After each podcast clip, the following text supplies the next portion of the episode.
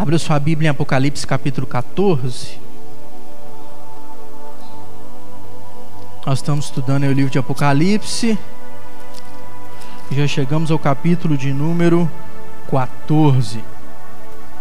Que é o estudo dessa semana. A gente já andou bem né, em Apocalipse, já vimos bastante coisa, já vimos as revelações das sete igrejas, Vimos aquela imagem do trono, dos mártires aos pés do trono. Vimos os 144 mil que vão aparecer aqui de novo. Vimos as bestas, né, que é mais de uma que aparece. E hoje nós vamos estudar o capítulo 14. O capítulo que trata dos 144 mil e o cordeiro. Uma ação de três anjos. E a, o final do capítulo 14 fala de uma colheita na terra, de uma ceifa na terra. Então nós vamos ler os textos, daquela maneira que a gente faz aqui toda semana. A gente vai lendo versículo após versículo. Só quero lembrar aí para você que está aqui, você que está assistindo a gente, a gente tem os áudios, né, de tudo. Todos os estudos nossos estão gravados. A gente está disponibilizando, inclusive, lá no SoundCloud, né, que está lá tudo liberado. Se não souber, é só clicar lá no Facebook, lá que tem lá é um aplicativo que você baixa no seu celular e você consegue ouvir tudo. Está disponível todas as pregações, desde janeiro desse ano, estão disponíveis lá no SoundCloud e também os nossos estudos de Apocalipse, tudo separadinho por mês e de Apocalipse capítulo por capítulo. Nós já fizemos 15 estudos com o de hoje e creio que já tem mais, tem mais 7 ainda a fazer. Então nós vamos, provavelmente vamos até a última semana de junho estudando Apocalipse. Então vamos lá, Apocalipse capítulo 14. Se está sem a Bíblia, o texto vai aparecer ali para você. Apocalipse 14, 1. Então olhei, João olhou, e diante de mim, diante de João, estava o cordeiro, em pé sobre o monte Sião, e com ele 144 mil que traziam escritos na testa o nome dele e o nome de seu pai. João viu o cordeiro. O cordeiro aqui é a imagem de quem mesmo, gente? Jesus. Jesus. O cordeiro estava sobre, estava em cima do monte Sião. Na própria escritura, o monte Sião é um sinônimo de Jerusalém. É um sinônimo da capital de Israel. É uma das imagens de Israel. Cabe aqui refletir até que ponto se esse Monte Sião, essa imagem de Jerusalém, é física ou espiritual. Lembra que é visão. Então, na maioria das vezes a visão ela tem mais um sentido simbólico do que literal. Então, possivelmente aqui essa imagem dessa Jerusalém aqui, não é só que ele estava no território fixo lá em Israel. Os 144 mil logo em seguida tem muito a dizer para a gente.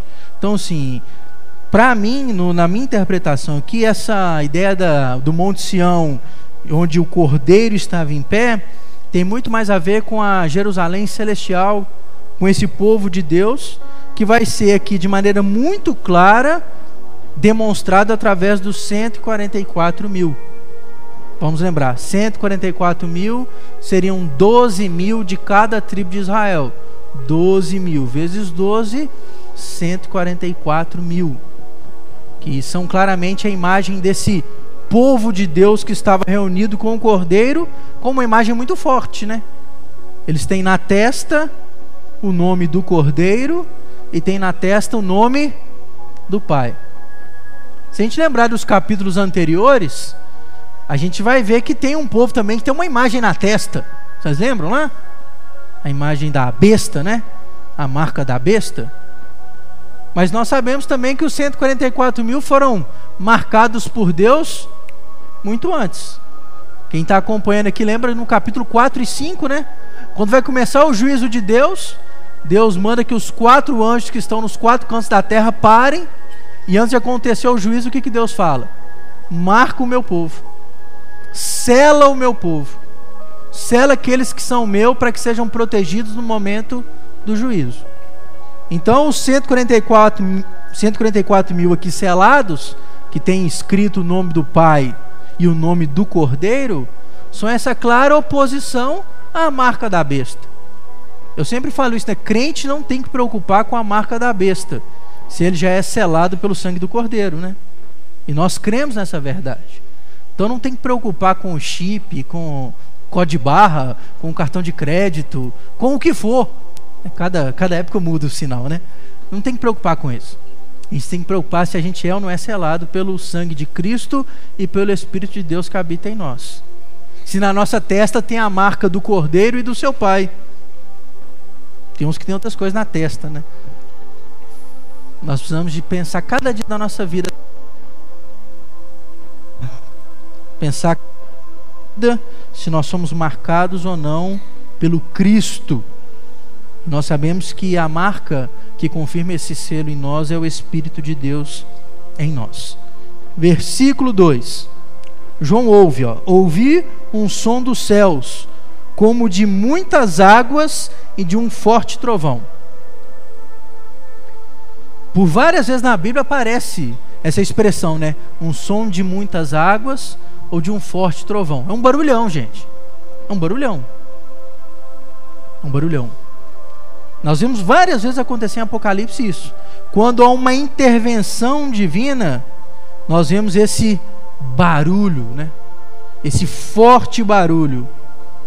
Mas olha que ele interpretou o som. Ele fala que esse barulho de muitas águas de trovão é como arpistas tocando os seus instrumentos. Nós já vimos no capítulo 4 e no 5 que diante do trono de Deus, entre outras coisas, tinha harpas e arpistas adorando o Senhor. É uma imagem da adoração, né? Esse barulhão para ele tinha sentido. Não era barulho de confusão, era barulho de adoração. Era arpistas tocando seus instrumentos. Três. Eles cantavam um cântico novo diante do trono. Então olha como é que é interessante, né? Ele vê o cordeiro, ele vê o cordeiro no Monte Sião, ele vê 144 mil e vê o trono de Deus. Parece que é uma confusão, né? Tá vendo um lugar, tá vendo outro. A visão é complexa. Ele vê o Cordeiro de Deus, ele vê a imagem do povo de Deus, os 144 mil, ele vê a marca de Deus neles, ele vê a adoração, o povo cantando um cântico novo, ele vê os quatro seres viventes. Lembra aqueles seres com cara de um, negócio de outro? que a gente, a partir da nossa interpretação aqui, compreendeu que eles são a imagem de toda a criação que estava em adoração ao Senhor, toda a criação adorando ao Senhor, viu os seres viventes e viu também os anciãos. Lembra dos anciãos? Vestidos de branco, que são uma imagem do sacerdócio também em adoração ali. Ele viu isso tudo. Tudo que ele viu lá no capítulo 4, no capítulo 5, ele viu de novo aqui. E eu vi isso tudo. Só que tem um porém, ó ninguém podia aprender o cântico, a não ser os 144 mil que haviam sido comprados na terra. Então, diferentemente da maioria das vezes que acontece em Apocalipse, essa música aqui é uma música que a gente não conhece. Música parece a roda em Apocalipse, né? Nós vimos aqui várias e várias canções. Essa aqui não. Essa adoração, que era um barulho como de muitas águas, arpistas tocando, é uma música desconhecida para nós e até para João. Só podia cantar ela os 144 mil. Essa turma que havia sido marcada por Deus na terra. Quatro. Vai dar uma, uma categoria especial para 144 mil. Ó. Estes são os que não se contaminaram com mulheres pois se conservaram castos e seguem o cordeiro por onde quer que ele vá. Foram comprados dentre os homens e ofertados como primícias a Deus e ao cordeiros e ao cordeiro. O texto fala que esses 144 mil eram virgens, nunca tiveram relacionamento sexual. Que, que essa imagem tem para nos ensinar? A gente podia fazer uma interpretação simples. Ah, eles nunca namoraram. Que normalmente é uma interpretação comum. Mas a gente pode avançar um pouquinho mais. Essa, a virgindade nas escrituras, ela tem muito a ver com a pureza espiritual. Ela é um símbolo de pureza espiritual. Vamos pegar uma imagem que a Bíblia trabalha sobre a nossa relação com Deus. O povo limpo, santo, separado por Deus, a Bíblia tem uma imagem para esse povo: é a noiva. Qual um dos aspectos da noiva? A virgindade. Aqueles que vivem no pecado, na devassidão, a Bíblia tem uma imagem para eles: prostituta. Não é assim que acontece, por exemplo, lá em Oséias. Não é assim, por exemplo, que a Babilônia é apresentada, aquela imagem da, do pecado, da devassidão. Então, esses 144 mil separados, que foram comprados e que o texto apresenta aqui como homens que não tiveram relacionamento com ninguém, é uma imagem clara daquele povo que era santo, purificado, separado, a noiva do cordeiro. Aqueles que eram separados genuinamente pelo Senhor, santos, separados, purificados. É uma imagem da santidade.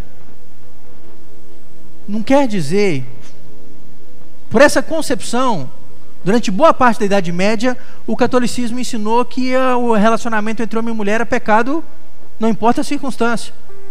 Chegava-se a ponto de, em alguns grupos católicos e até evangélicos, se ensinar que quando marido e mulher, mesmo no matrimônio, tivesse um relacionamento entre eles, tinha que orar pedindo perdão depois. Alegando, alegando, entre outras coisas, que a simples prática era pecado. Não é isso que a Bíblia nos ensina. Pelo contrário, a Bíblia nos ensina que a prática no casamento é santificada por Deus. No caso aqui é uma imagem. Se é a noiva de Deus, purificada no Senhor, não tem contato nenhum com as coisas dessa terra. Aí a virgindade é essa imagem da pureza, essa imagem da santidade. Versículo 5 tem uma frase muito legal deles. Mentira nenhuma foi encontrada em suas bocas. São imaculados. Da mesma forma que eles são santos, da mesma forma que eles foram comprados, eles não têm mentira neles. Não há neles nenhuma falsidade. Uma outra palavra que poderia ser traduzida aqui na palavra mentira pode ser falsidade. Lembra que por vários momentos a gente vê no livro de Apocalipse manifestações malignas que tentam de alguma maneira parecer com o Cristo. Seja o falso cavaleiro, né, que parece Jesus, mas não é. Seja aquele que parece um cordeiro, né, que nós vimos nos textos anteriores. Aqui não tem falsidade não. Aqui é santo mesmo. Me chama muita atenção também no finalzinho do versículo 4, eu acabei pulando aqui, que fala que eles foram comprados e foram ofertados como primícias a Deus e ao Cordeiro. Essa palavra aqui do sujeito ser ofertado não é brincadeira não. O que é alguém ser ofertado?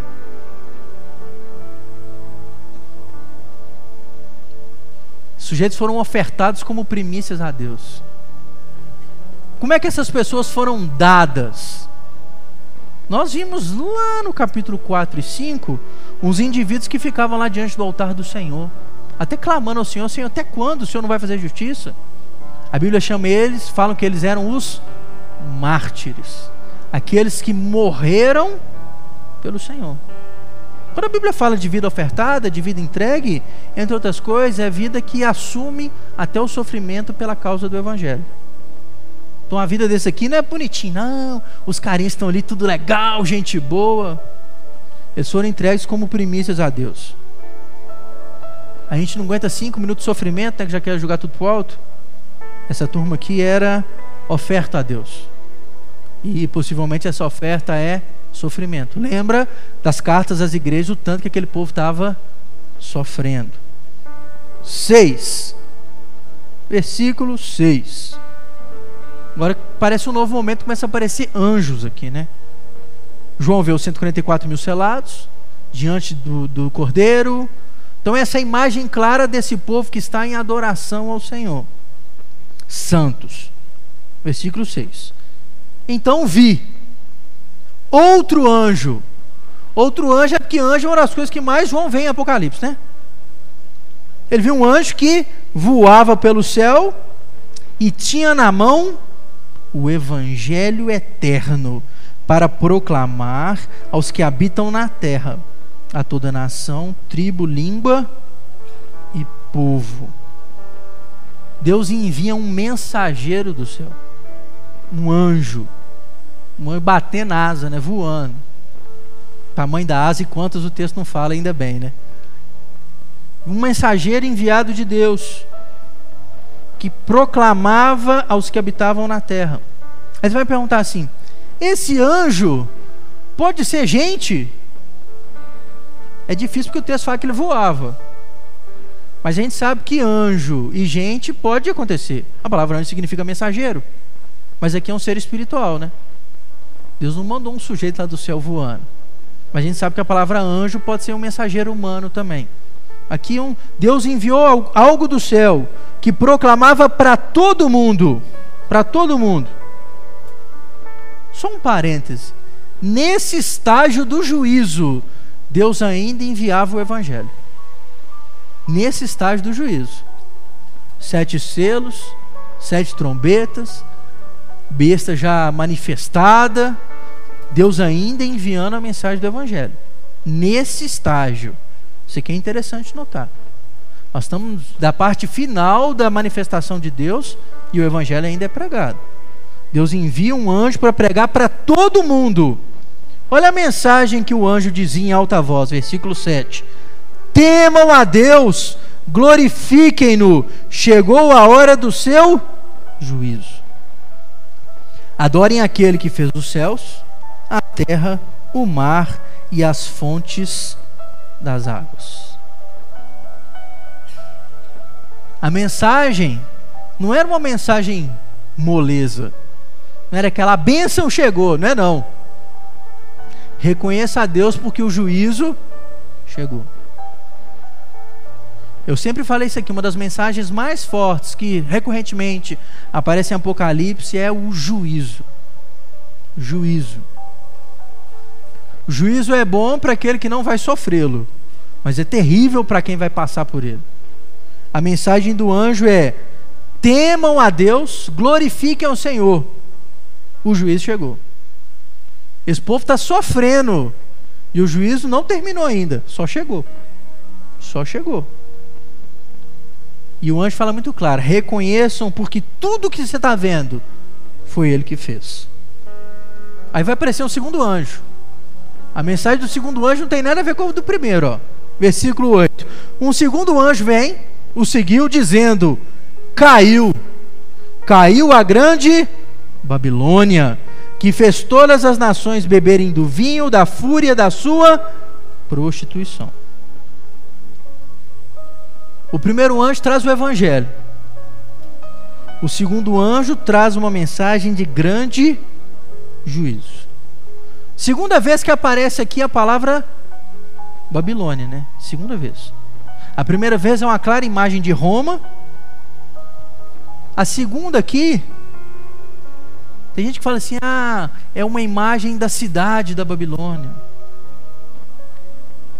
Claramente, claramente, né? Claramente a ideia de Babilônia aqui é que esse sistema controlado por Satanás está ruindo. Está em queda. E essa expressão aqui, caiu, caiu Babilônia, é uma expressão que é citada no, no, no Antigo Testamento. A mesma frase. Igualzinha, igualzinha. Então, assim, é uma clara noção que esse sistema corrompido está em vias de ser extirpado. Está em processo de falência. E olha que interessante, como eu falei aqui no início, enquanto os 144 mil são castos, a Babilônia é prostituta. As palavras não aparecem por acaso. Esse sistema mundano, controlado por essa mentalidade maligna, está em queda. Versículo 9. Um terceiro anjo, um terceiro anjo vai aparecer. O terceiro anjo seguiu, dizendo em alta voz: Se alguém adorar a besta e a sua imagem, e receber a sua marca na testa ou na mão, também beberá do vinho do furor de Deus, que foi derramado sem mistura no cálice da sua ira. Aí o terceiro anjo vem com a imagem mais forte, Quem recebeu a marca da besta aí, prepare-se. Vai receber a ira de Deus preparada para aqueles que não são dele. E a imagem aqui é forte, ó. Vai beber do vinho do furor de Deus, ainda será atormentado com enxofre ardente na presença dos santos anjos e do Cordeiro. Essa imagem do enxofre ardente, né? essa imagem do fogo né? que consome, é mais ou menos a imagem que a gente tem do inferno. Só a título de curiosidade, já falei isso aqui mais uma vez. Essa imagem que a gente tem do inferno, com um ambiente de fogo e tal, é uma imagem que, conforme as escrituras, ainda não está funcionando, né? Está para ser inaugurado. Você sabia disso? Já falei isso aqui. Essa imagem do lago de fogo, de enxofre, é uma imagem futurística. Olha o que, que o texto está falando. Essa turma que vai adorar a imagem da besta, que vai receber a marca, vai receber enxofre, fogo. Então, essa imagem desse lugar que arde, que queima, que é uma imagem que Jesus tirou, né, lá do vale de Inon, que era um território fora das muralhas de Jerusalém, onde eles lançavam o lixo e o fogo ali estava constantemente ardendo. A gente sabe que o lixo produz gás e o gás está em constante combustão. Lugar onde o bicho nunca morre, onde o fogo nunca apaga. Essa imagem é uma imagem do inferno do fim dos tempos. Daquele lago que ainda será inaugurado para Satanás, os seus anjos e aqueles que não estiverem diante da presença de Deus. É uma imagem futurista.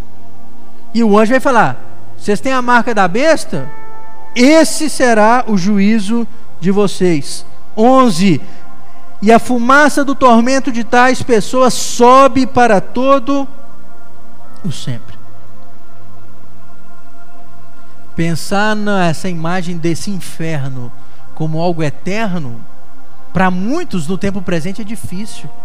Como pode algo que será eterno? O texto aqui tem a palavra eterno, para todo sempre. O texto aqui está falando claramente que as pessoas sofrerão eternamente. Para todos os que adoram a besta e a sua imagem, e para quem recebe a marca do seu nome, não há descanso, dia e noite. O texto bíblico deixa claramente a ideia do sofrimento sem Deus como algo terrível, que no mínimo não vale pagar para ver, né? No mínimo, não vale pagar para ver. Acho que a nossa postura tem que ser a do versículo 12. Aqui está a perseverança dos santos que obedecem aos mandamentos de Deus e permanecem fiéis a Jesus. Isso é forte à medida que a gente vê no texto anterior a afirmação que quem não tivesse a marca da besta não desfrutaria de nada nessa terra, né? Não poderia comprar, vender, não poderia ter as coisas. Mas o texto deixa muito claro: quem persevera, texto fala, a perseverança dos santos, de quem obedece aos mandamentos, é nesse tempo que vai ser posta à prova, né? Só por essa imagem que vale a pena passar tudo quanto é sofrimento, mas com a marca de Cristo. Eu queria ter uma vida um pouquinho melhor com a marca da besta. Verdade. E lembra que nós vimos aqui o que é a ideia da marca da besta, né? A marca da besta tem a ideia de assumir toda essa conduta, esse modelo de vida sem Deus. Nós vimos lá que João pode ter feito um jogo da marca da besta lá com o nome de Nero, né? Que o 666, né? Os 666. Você vai no alfabeto hebraico lá, das letras de Nero César, que era o pior imperador romano até aquele momento. Então seria assumir na testa o governo daquele que vive sem Deus. E aquele que vive sem Deus, Apocalipse deixa muito claro o destino dele. Que nós possamos estar longe desse destino em nome de Jesus, né? Nós possamos ser aqueles que perseveram e obedecem os mandamentos de Deus. 13. Então ouvi uma voz dos céus dizendo: já falou um anjo, dois anjos, três anjos, agora uma voz do céu. Escreva: Felizes os mortos que morrem no Senhor de agora em diante. Diz o Espírito: Sim, eles descansarão das suas fadigas, pois as suas obras os seguirão. é um momento que deixa muito claro que não é um momento de facilidade para o povo de Deus. Mas é um momento que deixa também muito claro que vale a pena a perseverança mesmo em meio às maiores perseguições. Uma voz que grita do céu, né? Bem-aventurado. Título de curiosidade, eu preguei isso, deve ter uns 3, 4 anos atrás. Eu preguei uma mensagem aqui sobre as sete bem-aventuranças de Apocalipse. Por sete vezes Apocalipse fala sobre bem-aventurado, feliz. Nesse texto, feliz é quem morre com Cristo, de agora em diante. Nesse momento de confronto entre os marcados por Deus e os marcados pela besta, feliz é aquele marcado pelo Senhor, mesmo que morra. O texto fala: vai descansar e as suas obras vão seguir, e diante de Deus os seus frutos serão reconhecidos. Versículo 14, uma terceira imagem. Ele vê os 144 mil, vê os anjos, e agora ele vê outra coisa. Olhei, e diante de mim estava uma nuvem branca. E assentado sobre a nuvem, alguém semelhante ao filho do homem. Essa expressão filho do homem aparece em Ezequiel.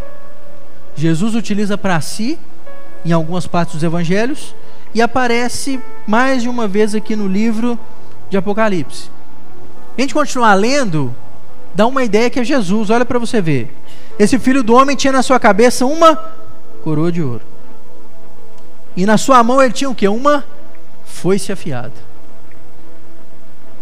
É interessante que para a gente, na nossa cultura, você pensar alguém com uma foice na mão é a morte. Você pensa, fulano com a foice, é o cão. Mas na Bíblia, a foice tem outra imagem. A foice tem imagem da colheita. Quando o sujeito ia colher o trigo, ele ia com o quê? Foice na mão. Foice. João Batista usou uma imagem parecida quando ele vai falar de Jesus. Quando ele fala que Jesus está com a, a pá na mão para limpar a eira. É mais ou menos a mesma imagem da colheita pronta, a pá joga o trigo para cima, o vento separa aquilo que é trigo, aquilo que é joio, aquilo que é trigo, aquilo que é palha. Aqui em Apocalipse aparece o filho do homem, coroa na mão, foi-se afiada. Foi-se afiada. 15. Então saiu do santuário um outro anjo, que bradou em alta voz àquele que estava sentado sobre a nuvem. Deus manda um anjo para falar com o filho do homem. E o anjo traz a seguinte mensagem: Tome a sua foice e faça a colheita, pois a safra da terra está madura, chegou a hora de colhê-la. Vamos lembrar da parábola do trigo e do joio. Vamos lembrar da parábola do trigo e do joio. O texto fala que o Senhor foi lá com seus servos e plantou o trigo e à noite o inimigo pegou uns ajudantes lá e plantou joio. Cresceu tudo, começou a crescer trigo e no meio do trigo joio. O joio inicialmente, você olha, ele parece trigo. Mas é igual o tiririca aí, ó, não serve para nada. Aquele negócio que nasce assim, não serve para nada. Aí o servo chega assim e fala assim: Senhor, vamos arrancar o joio? Aí o senhor fala com ele: Não, se arrancar o joio agora, perde o trigo também. Quando chegar a colheita, aí a gente colhe tudo. Separa o trigo e põe no celeiro, separa o joio, fogo nele. A imagem da parábola do, do trigo e do joio lá, ela se cumpre aqui, porque aqui agora a foi se passa. Lá estava crescendo ainda. Aqui é hora de colheita. Aqui é hora de colheita. E o filho do homem age. 16. Aquele que estava sentado sobre a nuvem passou a foice. E a terra foi ceifada. Uma foiçada, a terra inteira foi ceifada. correu a foice. A terra foi ceifada. Isso aqui é uma imagem clara, né? É a hora da separação. Alguns chegam a falar essa imagem é uma imagem do julgamento final. Passou a foice, vamos separar o que é e o que não é. Vamos separar trigo e joio. Só que o negócio aperta mais um pouquinho, 17. Outro anjo saiu do santuário trazendo também uma foice. Vem um ajudante. 18. Ainda outro anjo que tem autoridade sobre fogo.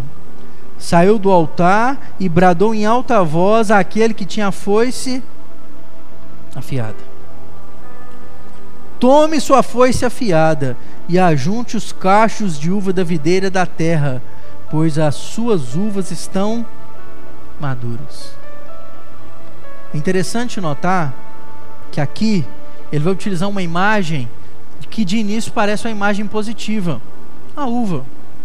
A uva é um dos símbolos de Israel, a uva é a imagem do fruto da alegria.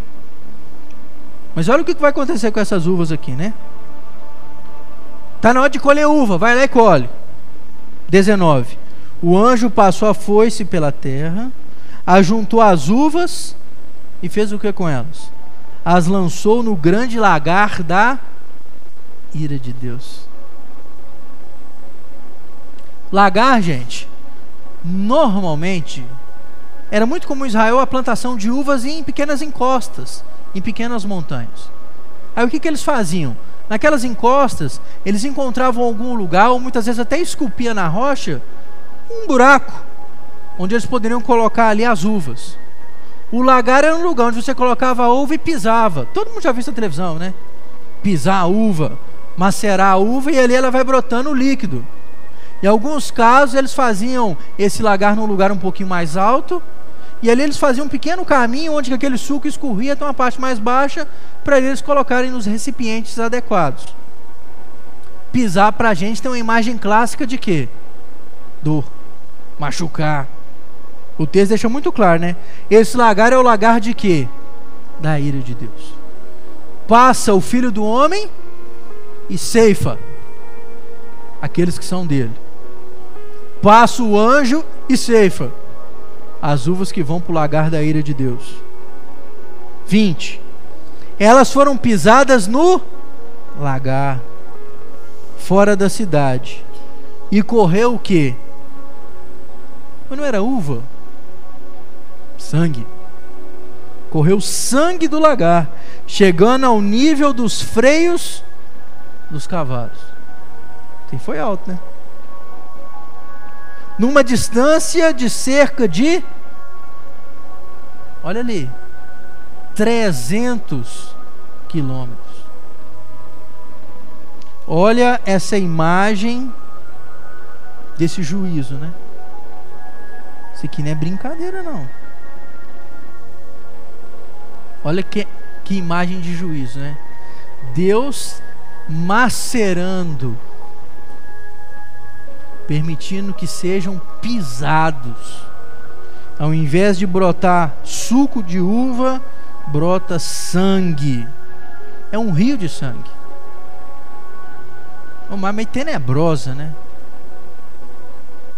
Mas o texto está falando de juízo. A colheita de Deus na terra, ele separa aqueles que são seus. Mas aqueles que não são de Deus experimentarão juízo. Alguns falam que essa imagem aqui seria uma imagem daquela batalha que a gente chama de Armagedon, dessa batalha final. E cabe bem como se João já estava tendo uma pré, uma visão anterior do acontecido, que seria essa batalha final. Mas mais uma vez deixa muito claro, Deus tem marcado aqueles que não são seus, mas aqueles que não são de Deus, aqueles que, como diz a imagem do texto anterior, né, não tem um nome escrito no livro da vida, né?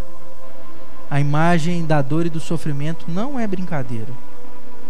Nesse caso aqui, macerados no lagar da ira de Deus. Que a gente possa entender essas imagens não como um conteúdo qualquer, né? Eu sempre falo que toda vez que a gente estuda um capítulo de Apocalipse, a gente tem que avaliar a posição da nossa vida diante de Deus. Até que ponto a nossa vida tem sido uma vida morna, corriqueira, ou tem sido uma vida de fidelidade com o Senhor. Não dá para ler Apocalipse e ficar indiferente do nosso relacionamento com Deus, né? Assentados mesmo, vamos orar. Pai, que a nossa vida esteja uma vida muito mais próxima dos 144 mil do que os outros, Pai. A nossa vida possa ser selada no Senhor, Teu Santo Espírito como penhor da nossa salvação. Que se necessário for, que nós possamos, Pai, como o texto fala, sermos bem-aventurados porque morremos diante do Senhor. E não procuramos as facilidades dessa terra, mas sofremos a consequência de uma vida longe de Ti, Pai. Nos ajuda, mas que nós possamos em todo o tempo ter uma vida de relacionamento contigo, Deus. E a nossa oração no nome de Jesus. Amém. Amém.